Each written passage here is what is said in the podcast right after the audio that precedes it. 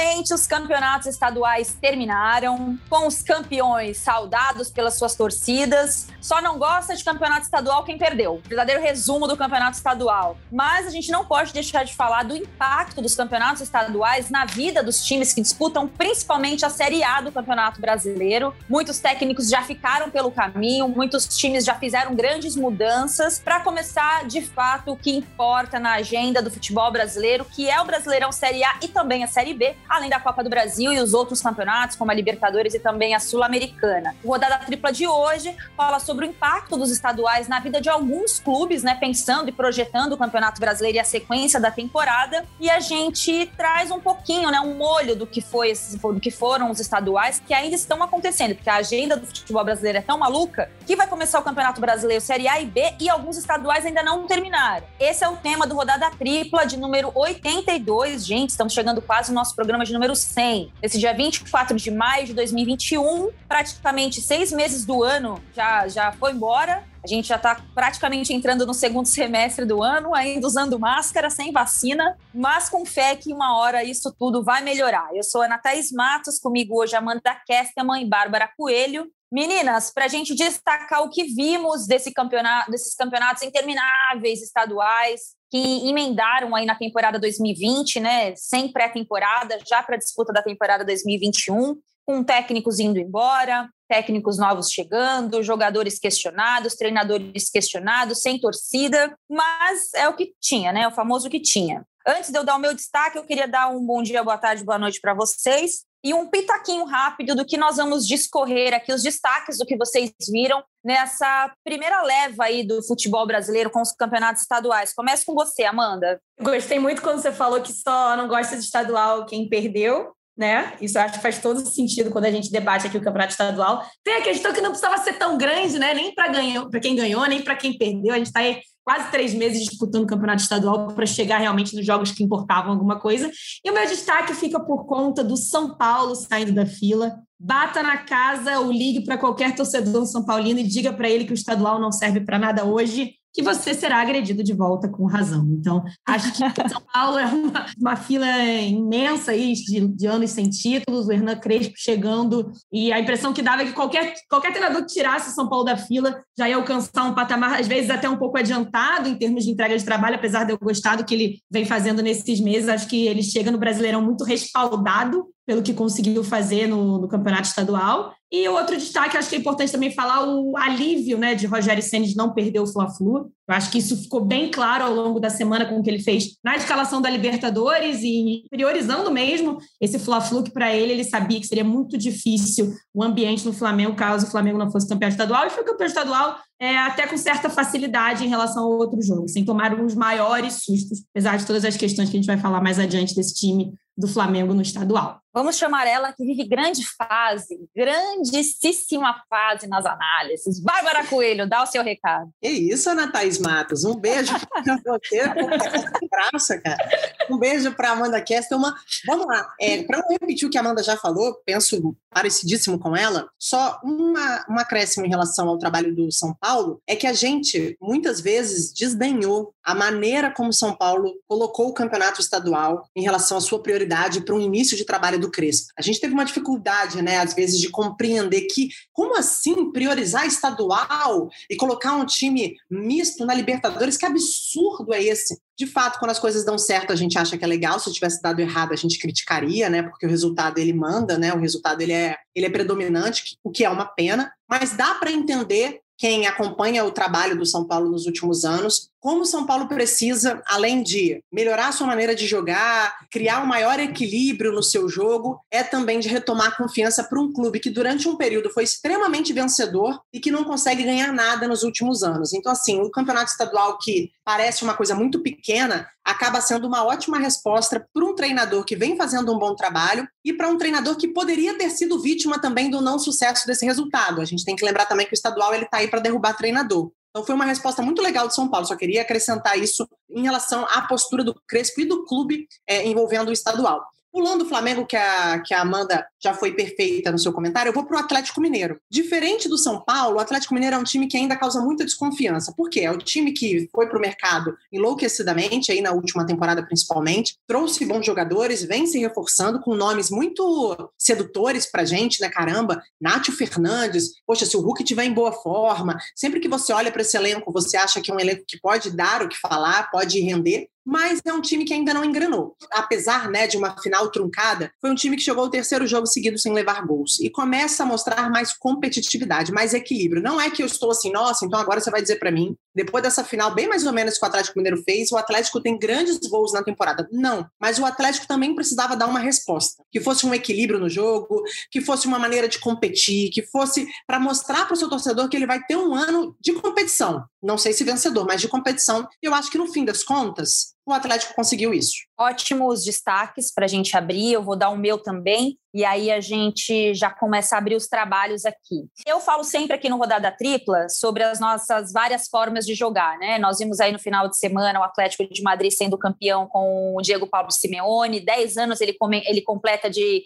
Atlético de Madrid agora em dezembro de 2021 é um técnico que se reinventou, gastou, gastou errado, inclusive, né? Porque apostou muito na contratação do João Félix. No primeiro momento não foi aquele retorno que ele esperava, mas ele reformulou o time. Foi brigar numa liga muito difícil, que é uma liga li liderada por, a, por Real Madrid e Barcelona, né? E ele lá do jeito dele, você pode questionar se de fato é um futebol que te agrada ou não, mas acho que existem muitas formas de competir. Ao mesmo tempo, a gente viu o Manchester City ser campeão com Guardiola, da forma como foi. Não é um elenco estrelar, embora um elenco caro, mas ele faz a estrela dele, né? Eu brinco sempre que o Sterling é a maior marca do trabalho do Guardiola, do jogador que era e do jogador que se tornou. Eu acho que isso mostra um pouco do futebol num cenário mais mundial. Trazendo aqui para o nosso jardim, eu vi duas coisas muito legais nesse campeonato estadual é, e que também expõe isso que a gente fala sempre aqui no nosso Rodada Tripla, que são as várias formas de competir, que foi o Grêmio e o São Paulo.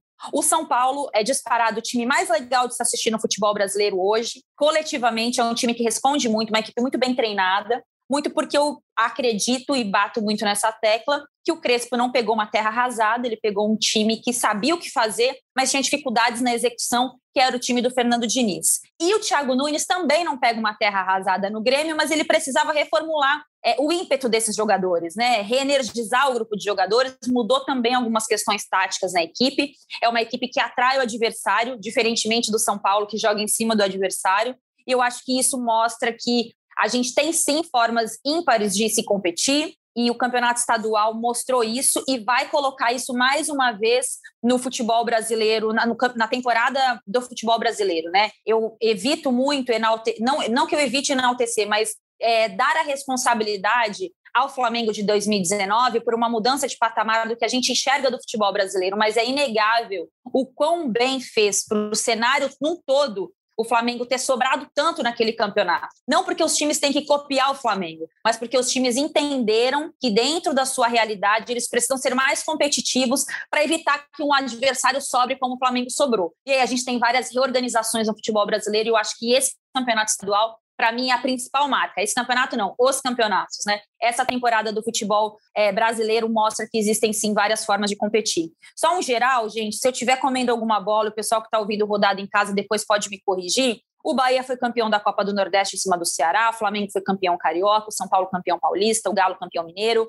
Grêmio campeão gaúcho, o Cuiabá Mato Grossense, o Fortaleza ganhou o Campeonato Cearense também, Esporte foi vice-pernambucano e a Chapecoense perdeu o primeiro jogo do Catarinense. Isso só dando um resumo rápido aí do que a gente tem no Campeonato Brasileiro de Série A. Bárbara Coelho, em cima dessa questão das várias formas de jogar, o que você viu dos campeonatos estaduais que você acha que pode ser uma tendência pensando aí no resto da temporada ou agora quando a temporada realmente começa a pegar, o bicho começa a pegar? Então, eu vou ficar, vou trazer de novo a discussão assim para o São Paulo, porque endossando o que você falou, quando você tem um time muito bem treinado, como o São Paulo vinha sendo pelo Fernando Diniz, você traz um treinador com boas ideias de jogo, e por mais que essa ideia de jogo seja muito diferente, é fácil de você implementar, porque esses jogadores estão muito acostumados a um modelo de treinamento que exige, que exige inteligência, que exige coordenação, que exige decisões rápidas. E o que eu vejo é, é eu sempre tenho muito cuidado, porque o sarrafo do campeonato estadual ele está muito abaixo da exigência nacional. Mas o que eu vejo do São Paulo especialmente é que o São Paulo é um time que aprendeu, dentro das suas próprias limitações e dificuldades, o que tirar o melhor das circunstâncias, mesmo as mais complicadas. Por exemplo, é, para não ficar, para não enrolar e eu também não me enrolar. O meio-campo do São Paulo. O meio-campo do São Paulo, o que, que aconteceu? Veio o Benítez, né? Que, veio que foi um jogador que deu uma resposta incrível. O que, que acontece? É muito mais fácil, abre aspas, é, você conseguir trazer o lateral o Daniel para lateral quando você encontra uma resposta para um meio-campo que precisa de criação. Então, assim, obviamente que existiu ali um desejo do Dani de repente voltar para lateral, uma necessidade, as lesões também dos jogadores de posição de origem e também o bom rendimento do Benítez. Eu gosto desse tipo de trabalho. Eu gosto desse tipo de trabalho em que você enxerga o seu grupo e você consegue tirar o melhor dele. E o Crespo, em pouco tempo, conseguiu fazer isso. Então, isso é um grande mérito para você usar o estadual como laboratório. Eu fui, assim, uma pessoa que torci muito o nariz para o estadual quando ele começou, muito. Porque eu também. Era, né, amiga, uma grande chance de, cara, tira esse negócio do calendário esse ano, que é desumano. Então, assim, já que não tiraram, ele aconteceu e a gente pode tirar aí boas coisas dessas competições, eu gostaria muito de trazer né, para esse para essa perspectiva de campeonato brasileiro, o que foi feito e o que tem sido feito no São Paulo. Você muda seu estilo de jogo, você coloca três zagueiros, que é uma coisa que durante muito tempo aqui no Brasil também a gente torceu o nariz e que na Europa grandes clubes jogam assim sem o menor dos problemas. Você tira a maior qualidade que você pode tirar do seu lateral direito, que é um dos jogadores mais experientes do time, porque ele consegue apoiar muito mais sem tanto compromisso para marcar você encontra um jogador de meio de campo para resolver seus problemas. Então, assim, se eu puder pegar o São Paulo como espelho, eu gostaria de dizer que o, campeonato estadual trouxe para o São Paulo mais competitividade e mais poder de mudanças em relação ao trabalho que foi feito no ano passado e mudanças dentro do próprio trabalho do Crespo, se precisar que aconteça. Porque ele consegue, com as peças que ele tem, mexer nesse time. Amanda, você falou também usou São Paulo como destaque, né? É, sobre ter saído da fila, não era campeão paulista desde 2005. O Grafite fazia parte desse time ainda. Não era campeão de um título desde 2012, quando jogou aqueles 45 minutos da Sul-Americana. E tem amigos são paulinos que brincam que o São Paulo tinha que jogar os outros 45 minutos para acabar com a. A zica, né? A zica. é, e nós vimos também um Palmeiras muito questionado durante o Campeonato Paulista, né? E com, com as escolhas do Abel e da comissão técnica junto com a diretoria de poupar o campeonato e deixar muito claro que o campeonato não era uma prioridade mas na hora que precisou confirmar, foi para o mata-mata e aí entrou de fato no campeonato. E eu acho que foi perfeita a decisão do Palmeiras dentro do que o time se organizou, pensando no elenco, pensando num time que chegou em cinco decisões no ano, né? Em um ano: Libertadores, Copa do Brasil, Estadual, Recopa, é, Supercopa. É, de cinco decisões, ganhou as duas mais importantes, que é a Copa do Brasil e a Libertadores. Fez um campeonato estadual ali na Bacia das Almas por opção, e mesmo assim chegou na decisão. É, eu acho que o Campeonato Paulista esse ano, ele de fato deu título para o time, para o melhor time, né? Não foi uma zebra, não foi um time que jogou pior e chegou ali na reta final e ganhou o campeonato. Eu acho que isso foi o resumo principal desse campeonato estadual, né? Para o melhor time, para o time que queria de fato ganhar esse título, porque assim, do ponto de vista anímico, eu acho que nenhum jogador que está hoje no São Paulo precisa carregar o peso de tanto tempo sem ganhar um título ou tantos anos sem ganhar um estadual. Esse peso não está nas costas dele, mas é óbvio que isso pesa no ambiente do clube, na cobrança. É, é, isso, é, isso é muito comum a gente ouvir no meio do futebol, né? Porque o jogador se incomoda muito quando levam para ele um tabu que não é dele. Olha, cheguei aqui tem um ano e meio, mas não tem como tirar. Esse peso está ali. Eu acho que o São Paulo venceu o time que mais quis ganhar o Campeonato Paulista, que de fato queria ganhar. E eu acho que algumas críticas ao Abel, a gente falou isso, acho que há dois programas atrás, né, com as críticas que o Palmeiras estava recebendo, foram muito injustas, porque a gente precisa lembrar que o Palmeiras teve menos perna do que todo mundo. A quantidade de jogos que o Palmeiras vem jogando desde janeiro é um negócio insano. É um negócio quase que inaceitável do ponto de vista de fisiológico, né? A gente não é fisiologista, mas a gente conversou aqui também há umas semanas atrás com, um especialista disso, que isso é, é insano. Então, o Palmeiras fez as escolhas certas e mesmo assim chegou numa final num clássico, jogando na casa do adversário, mesmo sem torcida. Mas eu acho que venceu o time que, que mais precisava ganhar esse estadual. Eu acho que isso pode Sim. ser uma para os próximos anos de campeonato estadual, como cada clube vai levar. E, e, eu acho que, é, usando aquele termo que a gente adora, que a gente discute tanto no WhatsApp, e tá tudo bem. bem, gente, olha é. só, tá tudo bem priorizar o estadual, se para é. você é importante, se você olha para a tua tabela da Libertadores e vê que vai ser importante para você ganhar esse título e não vai prejudicar na competição continental, que é mais importante, tá tudo bem o Abel falar, gente, eu, vou, eu, eu não tenho condição, Eu vou acabar com o meu time. Tá lá o Abel, deitado, super confortável numa Libertadores, né? Sem passar nenhum tipo de perrengue. Tem que lembrar que jogou Supercopa, jogou Recopa, jogou Mundial, não tem nem três, nem três quatro meses. Então, é, é, muito, é muito fácil a gente criticar só, ah, absurdo, tá menosprezando. Não. É cada um olhando o seu próprio umbigo, porque no final das contas, quando a gente vai lá ver o treinador ser demitido, cada um olha para o seu próprio umbigo também. Então, acho que o Abel foi muito bem, assim como o Crespo. E os dois fizeram, tiveram estratégias completamente diferentes. Então, é isso mesmo. Eu concordo com os dois e acho que os dois estavam diferentes, mas estou alinhada com ambos. E no final das contas também nos forçou como imprensa, né? A gente tem que ter uma vinheta dentro do, do Rodada Tripla, que é o momento vocês da imprensa, roubar vocês do Marcelo da Barreto. Imprensa. É, é, é, vamos é. pedir para a nossa Bárbara Ombudsman, criar essa, essa, é, saber, momento ombudsman, exato. Ombudsman. É, eu acho que nos forçou também a mudar um pouco da nossa, da nossa narrativa e da nossa retórica, né? Porque era, a gente era muito, ah, tem que poupar, tem que né, liga para o estadual, não sei o quê. Eu sou super adepta disso, inclusive, eu não gosto de estadual continuo achando estadual uma inutilidade. É, mas meu sonho é que o Campeonato Brasileiro comece em março e termine em Ai, dezembro, para os times terem tempo para jogar o campeonato. É estadual no, no, ritmo de Florida Cup, né, gente? Tá é. Enfim, mas acho que também nos forçou a enxergar o que é a realidade de cada clube. Porque eu lembro que eu participei de uma seleção Sport TV faz umas duas semanas, o André Rizek me perguntou assim: ah, Ana Thaís, o que você acha? O Corinthians vai poupar na Sul-Americana para jogar o estadual. Eu falei, porque para o Mancini é muito importante ele dá essa resposta. É, pior, por pior que seja, a Sul-Americana ela não é prioridade de clube brasileiro nenhum. Os clubes começaram a priorizar a, a Sul-Americana nos últimos anos e é uma competição muito mais difícil que a Libertadores, porque só classifica um por grupo e times assim que você não faz ideia, você vê lá um time que aparece disputando a Sul-Americana, com uhum. viagens, e, enfim, e no meio de uma pandemia. Eu acho a Sul-Americana muito difícil, é que nem a Liga Europa. É muito difícil ser campeão da Liga Europa. Ah, a Champions, a Champions é o supra-sumo e a Champions são sempre os mesmos blocos de times. Então você já sabe o que você vai enfrentar na Champions, por mais difícil que seja. E não foi no Campeonato Paulista também, que, continuando nessa discussão, que o Crespo foi super criticado porque poupou um clássico? Ou... Sim, sim. É, não, e é agora? Assim, é. É, no começo, é isso. A gente viu o técnico do Santos ser demitido no meio de um estadual. Enfim, Ai, só para a gente amarrar o bloco dos paulistas aqui, Corinthians trocou de técnico, anunciou a volta do Silvinho. Confesso que eu não sei nem o que esperar do Silvinho no Corinthians. O Corinthians tomou o não do Renato Gaúcho, tomou o não do, do Diego Aguirre e recorreu a uma prata da casa, um jogador que passou por lá como assistente, foi assistente do Mano, depois assistente do Tite, foi para a seleção brasileira, passou pelo futebol francês e volta agora como uma aposta do Corinthians, né? Confesso que eu não sei o que esperar. E o Santos vai seguir com o Fernando Diniz, acho que tem tudo para fazer um bom trabalho. O Bragantino segue com o Maurício Barbieri, brilhando na Sul-Americana, tem tudo para fazer um brasileiro ainda melhor do que fez no ano passado. Bárbara, Amanda falou de algo que me chamou a atenção. Um alívio para o Rogério Ceni ter vencido esse, esse Fla-Flu, né? Ter conquistado esse título carioca. Eu vou te falar que me sinto frustrada com o trabalho do Rogério Ceni no Flamengo. Eu sou uma entusiasta do trabalho dele, porque fiz muitos jogos do Fortaleza e, e via que ali tinha conceito. No Flamengo eu não vejo isso. Eu vejo um time que responde muito mais pelo lado individual, muito, muito mais pelo bom momento do Gabriel, pelo ímpeto do Diego, que se transformou né, com o Rogério Senna. Eu acho que isso é um mérito dele também, né, dele ter se transformado, se reinventado dentro desse time. Mas ainda acho que coletivamente é um time muito aquém de uma equipe treinada por um cara que tem o know-how do Rogério. E você, Bárbara Coelho, o que você viu dessa conquista carioca do Flamengo?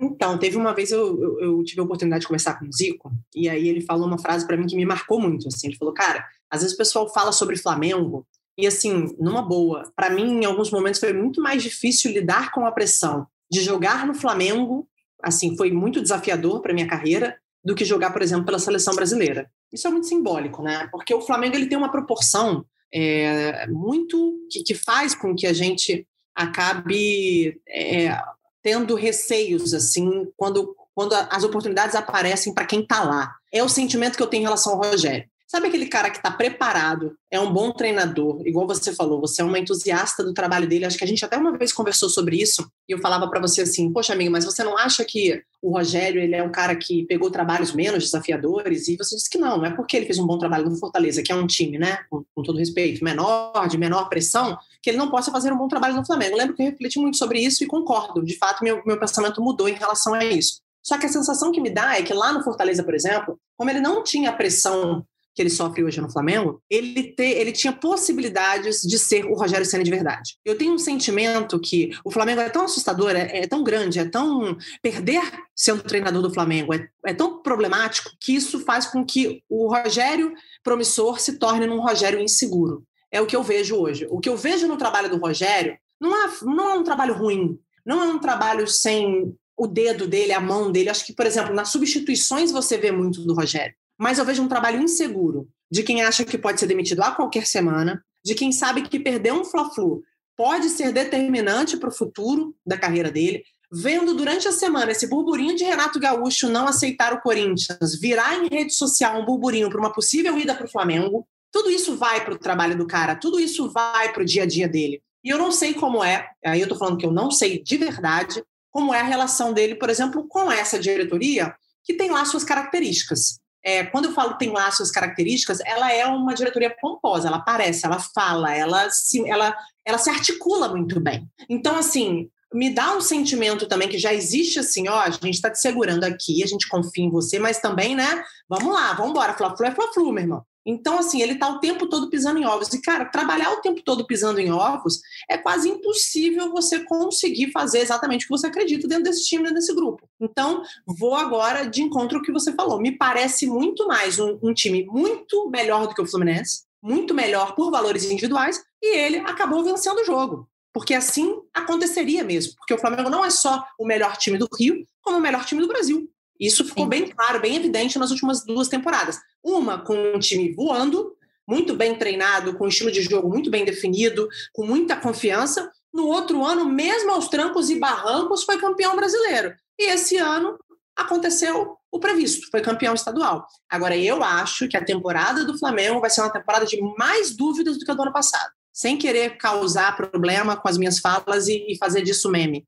Mas, assim, eu acho que vai ser uma temporada mais problemática do que a do ano passado. Amanda Kestelman, você falou sobre hum, o Fla-Flu, né, sobre esse alívio por parte do Rogério Ceni e me chamou muita atenção essa, essa frase da Bárbara. Um Rogério promissor ou um Rogério inseguro, né? Um, o Rogério inseguro está vencendo o Rogério promissor. E eu, ve, eu lembro que o trabalho dele no Fortaleza me marcou muito, porque também era um grupo de jogadores que precisava provar, né? É, o time do Flamengo não precisa provar nada para ninguém, é porque já conquistou tudo que conquistou, tem que provar no dia a dia, mas é uma outra relação. É, então, eu acho que hum, isso pesa muito para ele também nessa. É, como é que você move esse time? O que, que, te estimula nesse time? O Guardiola sempre fala muito isso, né? Que o mais difícil de ganhar no ano é ganhar no segundo, porque você tem que manter estimulado o que, o que já aconteceu. Você que vivencia muito, né? Vê o que está acontecendo, cobriu o Flamengo durante muito tempo. É, você acha que tem um caminho ou as cobranças ainda são exageradas em relação ao trabalho do Rogério e, e muito mais pela expectativa que a gente tem em relação ao trabalho dele? E ele está entregando dentro do que a Bárbara falou, né? É, esperava que ele fosse campeão estadual e ele foi é, sempre vai ter o exagero. É, não importa quem, quem estiver na função que o Rogério está, dentro do Flamengo, principalmente depois que aconteceu em 2019, isso vai ser um fardo para qualquer treinador que trabalhar lá nos próximos anos, vai ter exagero dos dois lados. E eu acho que o Rogério Promissor ele consegue ser blindado pelo ninho do urubu, pelo futebol. O Rogério Inseguro é reflexo do que acontece a alguns quilômetros do ninho do urubu, que é a Gávea. Porque você entender o Flamengo, você precisa entender essa separação. E eu acho que essa semana ficou muito evidente a insegurança do Rogério em relação ao que acontece na Gávea. Foi um fla-flu de ida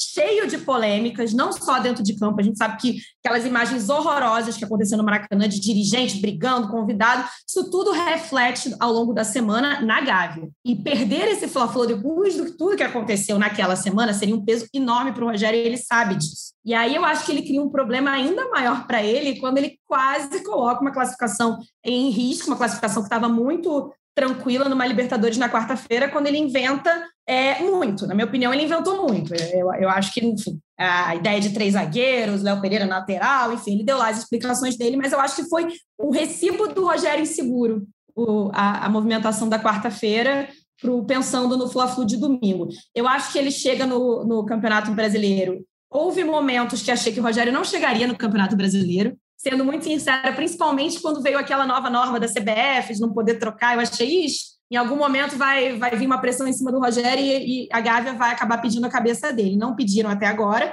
Ele vai entrar no Campeonato Brasileiro muito pressionado ainda, principalmente pelos grandes calcanhares de Aquiles que vocês, no seleção, no redação, de programas, estão discutindo há semanas, que é o problema da zaga. É, eu conversava com uma, uma amiga minha que entende muito de futebol recentemente. Ela falou: gente, todos os zagueiros do Flamengo Ninguém. É, nenhum é bom.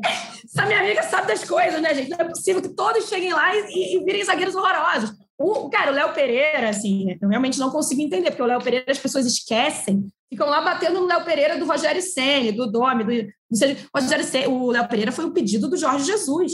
Sim. Ele vinha bem, ele jogava bem no Atlético Paranaense, fez, fez um gol importante sobre o Flamengo numa Copa do Brasil. Ele foi um pedido do Jorge Jesus e veio sob preço alto, entendeu?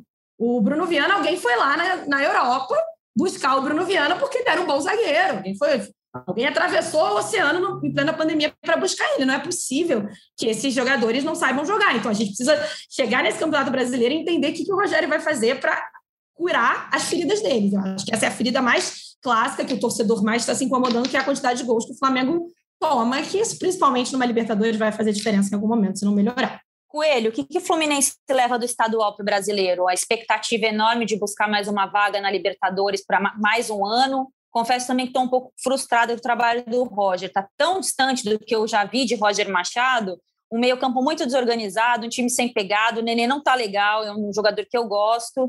É, mas eu vi um time muito descaracterizado do que é o Roger Machado. Não é o time do Odair, que era um time brigador, impetuoso, Iago Felipe Martinelli jogando muito, mas também não é o time do Roger Machado que controla o jogo com posse de bola, que tenta ter um, envolver um pouco mais o adversário, nem tentou agredir o Flamengo. Eu fiquei um pouco frustrada também. Acho que frustração me resume o que foi a final do, do Carioca. O Roger Machado fez um bom jogo essa temporada. Eu tô dizendo bom jogo mesmo. Aquele jogo que você olha e fala assim: caramba, esse time vai dar caldo. Que é um empate com o River Plate em 1 a 1 O jogo foi bom. Por quê? Porque foi um time que a gente viu o Roger. Porque quando o Roger vem, vamos lá, vamos fazer um exercício aqui. O Fluminense estava competindo. O Fluminense terminou bem o ano passado com o Marcão. Sim. Era um time que tinha muita dificuldade, às vezes, de ter a posse de bola, de ter as rédeas do jogo por limitação técnica, porque não tinha time para isso. Mas o que ele podia fazer com o que ele tinha era feito. Você via um time brigar muito com a velocidade dos jogadores jovens, você te via um time marcando muito bem, você via um time marcando a saída de bola do adversário. Beleza, esse é o time que terminou o Brasileirão com todo mundo. Putz, legal, e agora vai vir um treinador, poxa, que tem tudo para tirar o melhor desse time. Aí vem minha questão. Eu cheguei a acreditar que isso pudesse acontecer por causa do jogo contra o River. Eu vi sinais ali. Mas aonde o time se perde? Nas próprias características. O Fluminense hoje não tem condições de jogar da maneira que o Roger acredita. E ele se perde ao longo do jogo. Os primeiros cinco minutos, o Fluminense tenta sair marcando o adversário, tenta sair marcando, pressionando a saída de bola do adversário os 10, 15 primeiros minutos, ele tenta matar o meio-campo, ele tenta recuperar o jogo para ele, mas ele não tem capacidade técnica de fazer isso, de assimilar isso. E quando ele tem a oportunidade de matar um jogo, e aí, Fla-Flu, ele é um jogo grande, os meninos ainda perdem muitos gols. O Kaique e o Luiz Henrique. Né? Eles ainda têm muita dificuldade. Existiram condições nesses dois jogos, o de ida e o da volta, do Fluminense ter tido melhor sorte. Só que aí o que, que acontece? Ele não consegue fazer os gols por imaturidade, talvez por inexperiência desses meninos talentosos. O time se perde porque o Flamengo é um time extremamente agressivo e dominador, principalmente no seu meio-campo. E aí o time vira um bando. Parece que são 15 contra 5 em campo. É um time que tem muita pouca intensidade, é um time que tem muita dificuldade de ir e voltar, né, de conduzir esse sistema ofensivo e, e, e defensivo com equilíbrio. Então, ou o time está todo atacando, ou o time está todo defendendo. Pouquíssima transição. Já não sei quem mais joga no meio-campo do Fluminense. Se me perguntar agora, eu não estou falando de jogador, estou falando de característica. Porque quando você olha para um time, você pensa assim: esse jogo passa por quem? Né? No Flamengo é o Gerson. De alguma maneira, você olha para o Flamengo e fala, cara, de alguma maneira essa bola vai passar pelo Gerson para construir. No Fluminense não existe esse cara. Então, assim, é, o Roger vai ter muito trabalho. E a pressão começa para o Roger pesada se ele for eliminado nessa terça-feira contra o River Plate na Libertadores. É aquilo, é o sarrafo, né? Que a gente já conversou aqui várias vezes. O sarrafo está onde? O sarrafo está lá no céu. Nem deveria estar, tá, mas está. Então, assim, vai perder um Fla-Flu na sequência. Se for eliminado da Libertadores, o Roger vai ser muito pressionado nesse trabalho. É isso. Infelizmente, porque vai começar tudo de novo, né? E as críticas em relação ao trabalho do Roger são sempre muito pesadas, porque todo técnico que resolve fazer algo diferente é muito questionado, né? Ele fez assim no Grêmio, foi assim no Palmeiras, foi assim no Bahia e vai ser assim agora no Fluminense também. Bom, Bárbara Coelho, seguindo no seu destaque, você falou sobre o Atlético Mineiro, que ainda causa muita desconfiança, mesmo com um bom elenco. Eu sou dessa turma das desconfi dos desconfiados. E embora o time tenha sofrido pouco defensivamente, e eu vi muita gente falar que a final do Mineiro foi. Ah, jogou com o regulamento embaixo do braço. Não existe isso de um time com essa capacidade técnica jogar por um empate sem gols, gente. Não existe isso. O Atlético não deu um chute no gol, não. O Matheus Cavicchioli ficou sem fazer a defesa. E o Atlético tem um puto elenco. Eu acho hoje o, o nível do elenco do Atlético Mineiro muito parecido com o que tem no Flamengo. Ele não tem um Gabigol, mas tem um Hulk que não é o Gabigol, mas pode fazer uma função muito interessante. Tem muita alternativa. Tem Nath Fernandes. Você olha para o banco de reservas, tem um lateral para cada posição, tem zagueiro, tem atacante, tem meio-campo. Eu achei muito pouco o time do Cuca passar o segundo tempo amarrado pelo América do Lisca. E aí eu vou dar uma opinião que talvez seja impopular. Coletivamente, o time do Lisca está muito mais maduro do que o do Atlético, porque o atleticano acostumou com pouco e o Cuca vende que o pouco é o suficiente para o time chegar onde chegou. Ah, ele pode ser o líder disparado, melhor fase da, liberta da primeira fase da Libertadores, mas não joga bonito e pode jogar mais do que está jogando. É uma equipe competitiva? Eu acho competitiva. Mas eu acho que é muito pouco você esperar que ou vai ser bola na área para encontrar um atacante, e se o Nath está bem marcado, como aconteceu no jogo contra o América, o jogo não flui. Eu tô bem desconfiada desse Atlético Mineiro. E não dá para dizer que o Cuca tá tirando leite de pedra dessa vez, né? Não! Vai dizer. Porque tá aí o Cuca tirando leite de pedra e a gente concordando que o Cuca tá tirando leite de pedra. É um elenco, você falou muito bem, tem posições no, no Galo, no elenco do Galo, que falta em times como Flamengo e Palmeiras, que disputam o título brasileiro. É, eles têm sobrando, como você bem disse, laterais, que alguns clubes estão então, sem. Então, eu, eu realmente espero mais do Galo.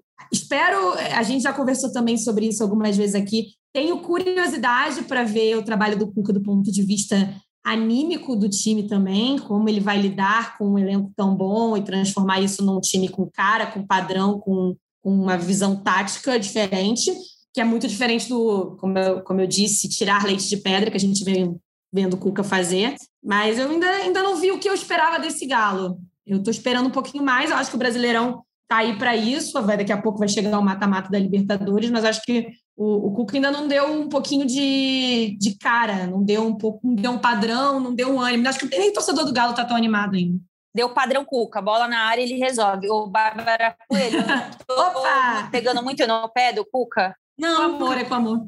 Não, não acho não, de verdade. Eu acho que é isso aí. É muito pouco para um time muito encorpado, cara. É isso. A Amanda falou de posição, né? De, de, de, jogadores. Poxa, você pega um time aí que tem substituição, que tem maneiras de você trabalhar diferente, que tem o que você tirar desse grupo, né? Eu acho que o sarrafo ele é do tamanho do trabalho que você pega. Sabe quando você resume um treinador assim, Guardiola, por exemplo? Ah, mas também o Guardiola só treinou time bom. Tá, ele é bom, cara. Ele só vai pegar time bom. É assim que funciona a vida.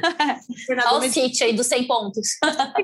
é, é, o Guardiola eu vou encher o saco das pessoas da minha vida depois do City. Esquece. Eu vou ficar insuportável e, e, e que se dane. Mas voltando ao Atlético, que é a nossa realidade, né, que é a realidade do Atlético do Cuca, é, é, um, é um time que, assim, quando eu entrei, coloquei nos meus destaques, é porque é um time que acaba vencendo um campeonato estadual com algumas coisinhas assim que, que podem sugerir uma ideia de que assim, ah, esse time vai competir esse ano né? Porque o Atlético do ano passado, o Atlético do ano retrasado, assim, eu achei que foram times bons, ofensivos, mas bomba relógio. Ele podia ganhar o jogo de 4 a 0, fazer um baita jogo, como podia perder na mesma proporção, porque a intensidade dele não se convertia em equilíbrio. Então, eu achava isso um problema. No campeonato estadual, mesmo com os problemas que envolvem as limitações do trabalho do Cuca, é um time que mostrou algum equilíbrio. Algum equilíbrio. Então, eu, como gosto muito do elenco, mesmo, como você falou, está aí entre os melhores do Brasil, se não o melhor do Brasil, eu acho que entrando no Campeonato Brasileiro esse time pode amadurecer, mas ainda acho pouco e ainda acho que para o tamanho e para a expectativa que esse time criou sobre ele mesmo, precisa de mais. Precisa de mais, mais corpo, mais time, mais intensidade, mais características diferentes, mais mudanças no estilo de jogo durante o jogo, mais ousadia mesmo. Acho que esse time do Galo pede um pouco mais de ousadia. Concordo. Lembrando também que o América Mineiro do Lisca, acho que é uma temporada para consolidar o trabalho do Lisca, menos liscador e mais um técnico de futebol. Acho que isso diz muito sobre ele também, sobre o próprio comportamento dele, como ele se vende. É, acho que são os dois times mineiros aí na Série A, disputaram a final do estadual e acho justo também, porque o Cruzeiro está muito longe até da própria Série B ainda. Enfim, chegando aqui, gente, com o título do Campeonato Gaúcho, para falar um pouquinho do Grêmio, eu fiquei muito feliz em ver o trabalho do Thiago Nunes perseverar nesse começo dele, né? Praticamente aí foi campeão invicto, né? Desde que chegou no Grêmio, empate na final tirou 100% de aproveitamento, mas a invencibilidade permanece. É um time que ele reorganizou o meio-campo, hora joga com o Maicon, depende da questão física, hora joga com o Darlan.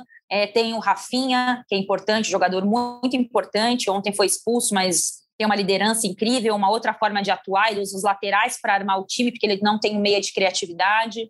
Tem o Ferreirinha que desponta aí dentro dessa dinastia de Everton Cebolinha, PP, é, Pedro Rocha, e agora o Ferreirinha também, que eu estou encantada por esse jogador.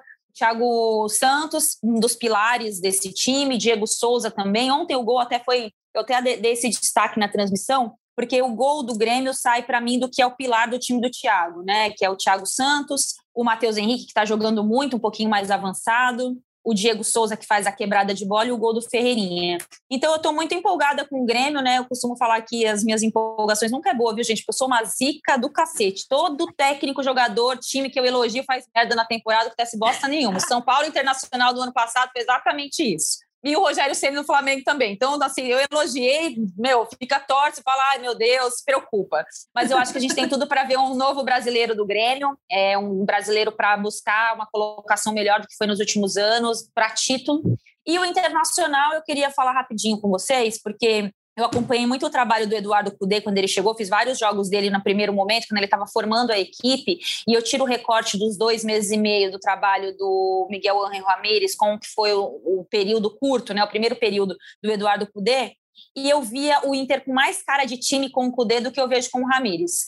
Ontem ele escolheu uma dupla de zaga que eu não escolheria, tirou o Vitor Cuesta, parece que por desgaste, enfim. Tem umas escolhas controversas no meio-campo também, escolhas complicadas no ataque. O Grêmio ficou esperando ali, jogando num contra-ataque muito inteligente, deu a bola para o Internacional e a bola para o Internacional era a mesma coisa que nada, porque o Edenilson estava bem marcado. Enfim, expectativas de Grêmio e Inter por parte de vocês, Amanda? Gostei muito quando você falou do Thiago Nunes, que eu acho que ele também teve muito cuidado né, com a própria carreira depois que ele saiu do Corinthians, de esperar aparecer de fato alguma coisa que pudesse retomar os trilhos do Thiago Nunes, que fez um excelente trabalho no Atlético Paranaense naquele ano de 2019. Então, depois da frustração que ele passou no trabalho dele no Corinthians, por N motivos que acho que vão até um pouco além do campo e bola, né, de, da chegada dele no Corinthians, é muito bom ver o Thiago Nunes podendo voltar a trabalhar no futebol brasileiro em alto nível, entregando ideias. Como você disse também no começo do nosso programa, ele já pega um, ele não pegou nenhuma terra arrasada, acho que isso ajuda o Grêmio. E eu estou muito curiosa para ver o Grêmio. Acho que esse é o ano, porque todo ano, já, já tem uns anos que eu falo isso, jogando o brasileiro à Vera, né? Vem de uma forma ruim, né? Porque foi eliminado muito cedo na Libertadores, na pré-Libertadores, ninguém quer passar por isso, é ruim para todo o clube em todos os sentidos. Mas eu acho que, enfim, depois de muitos anos, olha que eu não consigo nem te dizer quando foi a última vez que a gente viu o Grêmio disputando o Campeonato Brasileiro, porque o Grêmio tem time, tem camisa, tem um bando de coisa para ganhar o Campeonato Brasileiro ou para chegar ali brigando até as últimas rodadas. E seria interessante, porque o que a gente sabe que o Grêmio é copeiro.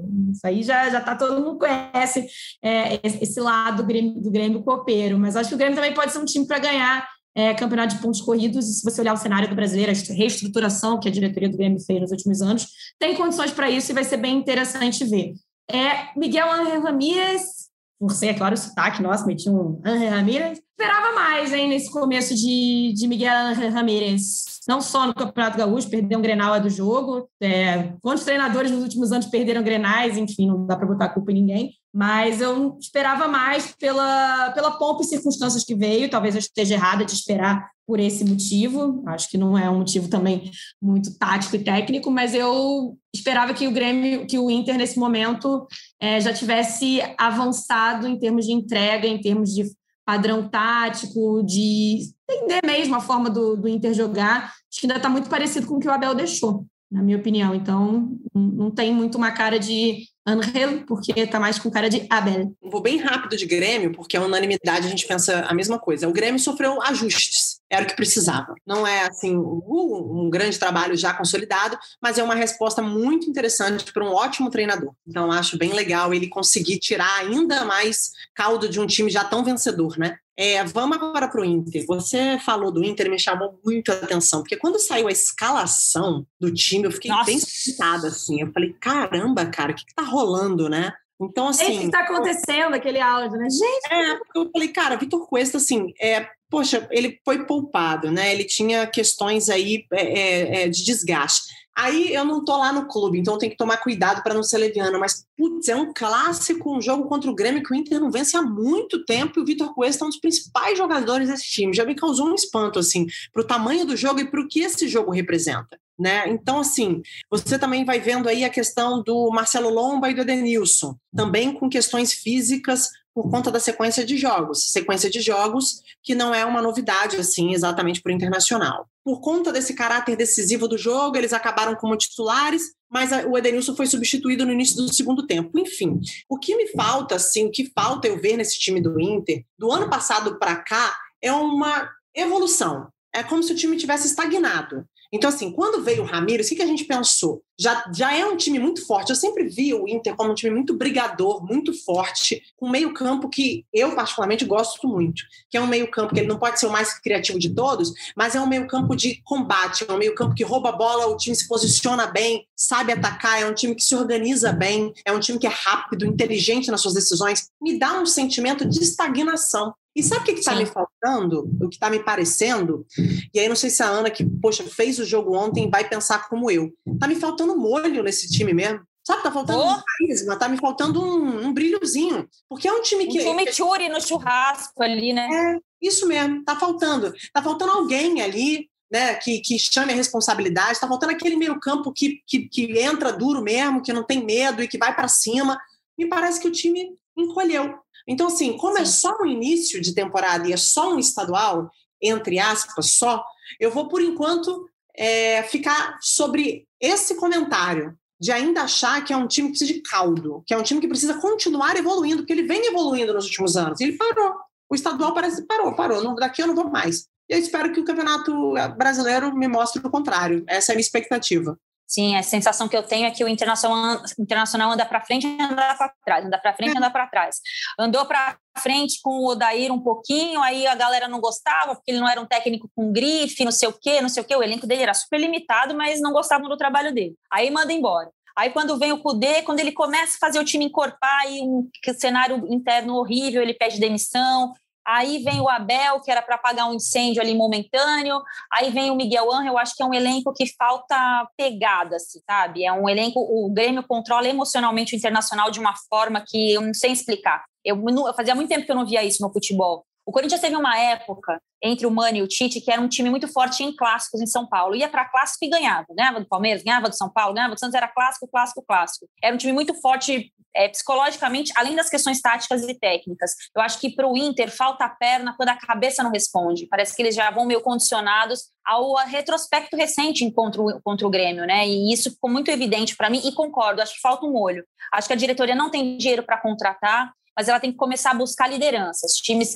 trouxe o Tyson agora, que é uma liderança importante de vestiário, que não estava inscrito no Campeonato Gaúcho, mas eu acho que tem que buscar um zagueiro, um zagueiro cachorro louco. Tem a volta do Moledo, que acontece, deve acontecer entre agosto e setembro. Tem o Cuesta, que é um bom zagueiro, mas os reservas são muito abaixo. O Zé Gabriel e o, o menino que jogou ontem, Lucas. Então é muito abaixo. Então vai olhar. E eu vou dar uma opinião bem popular aqui, que eu acho que tem que buscar um goleiro nem que seja um bom reserva para meter uma uhum. pressão no Lomba, que é um bom goleiro, tá?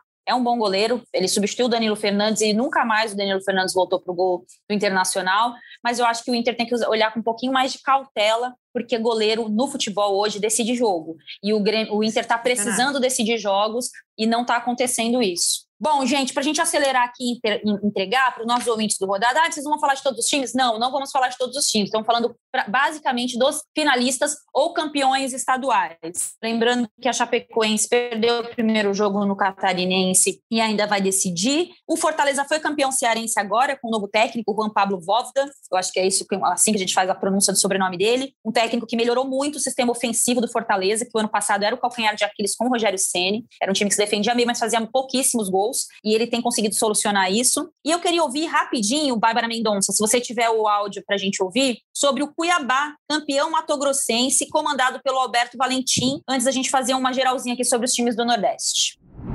O Cuiabá foi campeão mato-grossense, mas o futebol apresentado não tem convencido muito não, viu? O time tem penado, tem sofrido aí para superar os seus adversários, que são mais fracos tecnicamente. Até na segunda fase da Copa do Brasil foi eliminado por 4 de julho do Piauí e na decisão do Campeonato Estadual sofreu também para para superar o Operário. Venceu o primeiro jogo por 2 a 1 e na volta ia perdendo por 1 a 0 acabou conseguindo um empate na reta final. Por pouco a decisão não vai para os pênaltis. Então o time está tá sob, sob indecisão, essa decisão sobre como o time joga, sobre como vai jogar na primeira divisão também. E a expectativa fica muito em cima das estreias dos jogadores contratados do Flamengo, né? O lateral direito João Lucas e o meio-campista PP, que não puderam jogar no estadual porque chegaram após a, o encerramento das inscrições. Então, esses dois aí fica muito em cima deles essa expectativa de poder entrar e melhorar o time técnica e taticamente também para essa estreia contra o Juventude, viu, gente? Fica aí com vocês, Amanda, Ana Thaís e Bárbara. Um grande abraço. Boa, obrigado, Olímpio. Ótimo, bom saber. Olímpio Vasconcelos falou aí com a gente sobre a situação do Cuiabá, campeão mato-grossense, mas que parece que vai encontrar dificuldade nesse começo de campeonato brasileiro. Lembrando, fiz alguns jogos do Cuiabá na Série B, era um time muito, muito, muito legal, comandado pelo Chamusca. Jogava com os laterais armando, o, até saiu agora o lateral, não era Johan o nome dele, saiu, foi, foi negociado, era um time muito interessante. Achei que fosse começar o Campeonato Brasileiro com uma expectativa um pouco melhor. Ceará, que não foi campeão nem da Copa do Nordeste, nem do Campeonato Pernambucano, perdeu para Fortaleza, perdeu para Fortaleza um e para o Bahia o outro, com o trabalho do Guto Ferreira também, e o Vina bastante questionado. O Bahia com Dado Cavalcante, campeão da Copa do Nordeste. E eu queria fechar com vocês aqui, meninas, rapidamente, um pelotão de elite do Campeonato Brasileiro. Eu fico com um bloco aqui formado por Flamengo, não é em ordem, tá, gente? É só da minha memória mesmo. Flamengo, Atlético Mineiro, Palmeiras, São Paulo, Grêmio e Inter. Vocês pensam o que sobre um pelotão de elite do Brasileiro 2021? Pelotão para título, tá? Não por vaga na Libertadores, porque vaga na Libertadores, até eu, se bobear, disputo o brasileiro e ganho uma vaga na Libertadores. Tanta vaga na Libertadores que tem. Eu tô com você, eu tô com você. Tô 100%, fechei. É isso aí. Esse, esses Alguma são... surpresa? Não, acho que pode ser talvez o, o próprio Inter, cara. A gente nunca sabe. Acho que é um time que pode mostrar aí é, ao longo do Campeonato Brasileiro uma perspectiva diferente da nossa. Boa. E aí, Amanda? Tô pensando se posso dar uma, uma cagada de regra fora do. um Atlético Paranaense, talvez, né? Aquela, um Bragantino. é, o Bragantino. Eu gosto muito do Barbieri, mas eu acho que, pelo, como você disse, um pelotão para disputar título, não tem como sair disso, não. Flamengo, Galo, o que é muito bom, né? O que é muito bom, porque é um campeonato de 20 times, seis possibilidades de time, de título, né? Seis times com possibilidade de título, é realmente um campeonato muito, muito, muito especial. Então é isso, gente. Vamos encerrar o nosso rodada. Voltamos a semana que vem, rodada tripla da semana que vem. Eu vou até dar um spoiler, gente. A gente vai falar de uma, um campeonatinho que vai se definir aí no, nos próximos dias, que chama Liga dos Campeões. Um negócio um pouquinho importante, tal de Champions. Vamos falar Champions. sobre isso na próxima semana. A possibilidade do Fernandinho ser campeão aí, levantar uma taça de Champions, um brasileiro levantando uma taça de Champions, já levantou uma taça de campeonato inglês, que é muito importante. Ou o Chelsea, vai que o Chelsea me dá uma alegria, gente. Finalmente um time meu vai me dar uma alegria. Eu acredito que não. Conseguiu uma vaga na Champions, esperando o Tottenham virar o jogo em cima do Leicester. Esse time só me faz ódio. Ódio. Bárbara Coelho, considerações finais. Vamos de Champions, então, né? Minha, a, minha, a minha menina dos olhos. Pode me chamar de Nutella, geração Enzo, não tô nem aí. Amo a Champions amo e estou na expectativa por ver o homem mais maravilhoso desse planeta, depois de Lewis Hamilton, conquistar um título importante mais uma vez em sua história, que é o Pepe Guardiola. Como é que ficam os Enzos e Valentinas numa final de, de Champions, né? Eu não sou geração e Valentina, mas eu também estou muito animada para essa final de Champions. Eu também destaco para a gente se despedir a Série B desse ano, né? Acho que vai ter jogo bom, acho que vai ter clássico carioca, vai ter Cruzeiro, vai ter campeão brasileiro para mais de metro, Curitiba, Guarani. A Série Bzinha, não, dou, não, quero botar no mesmo patamar da nossa discussão de Champions, mas tô, tô curiosa para ver essa Série B esse ano também. Também tô com Vasco, Botafogo, Cruzeiro. Eu acho que tem muita coisa aí, um campeonato dificílimo, muito regular, que ninguém dá nada de graça para ninguém. Também tô com uma expectativa muito boa. Inclusive, começa a Série B agora, sexta-feira, no nosso Sport TV. Inclusive, já tô até escalado, nem, nem o jogo, que agora começa o jogo pra caramba e a gente já se perde nas escalas. Bom, agradecendo a nossa produção e edição da nossa Raíra Rondon e da nossa Bárbara Mendonça. A coordenação é do Rafael Barros, a gerência do André Amaral. Lembrando que o Rodada Tripla está disponível em todos os tocadores, é, os principais tocadores, Spotify, também no ge.globo, ou no, ge, no globesport.com, no ge.globo, que agora não, que eu confundo todo o site. E sugestões de pautas, vocês vão lá no Instagram da Amanda e da Bárbara, porque elas gostam desse tipo de resenha lá. Tchau, gente! Valeu! Tchau!